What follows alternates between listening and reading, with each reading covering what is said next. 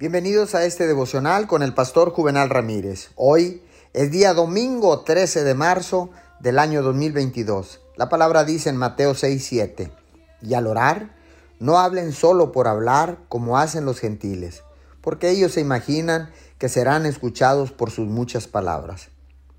Déjeme decirle que hay muchas personas que sienten que sus oraciones son insuficientes porque se comparan con los demás. Dios es un Dios creativo y quiere que cada persona tenga su propia vida de oración. Su vida de oración no tiene que ser como la de nadie más. Ciertamente hay principios probados de oración que puede seguir.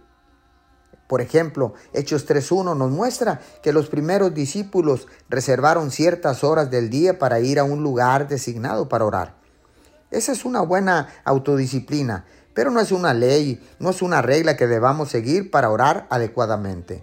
Tenga la libertad de establecer un horario de oración que se adapte individualmente a usted y parte de eso es aprender a orar sin cesar. Eso significa orar en todo momento, en todo lugar, con todo tipo de oración. Me gusta decir, ore mientras pasa un día. Deje que la oración se vuelva como el respirar, algo que hace con facilidad y sin ningún esfuerzo.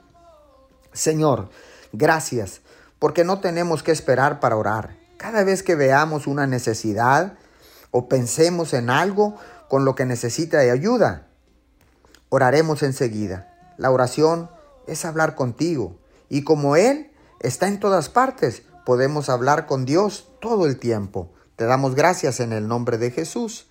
Amén y amén.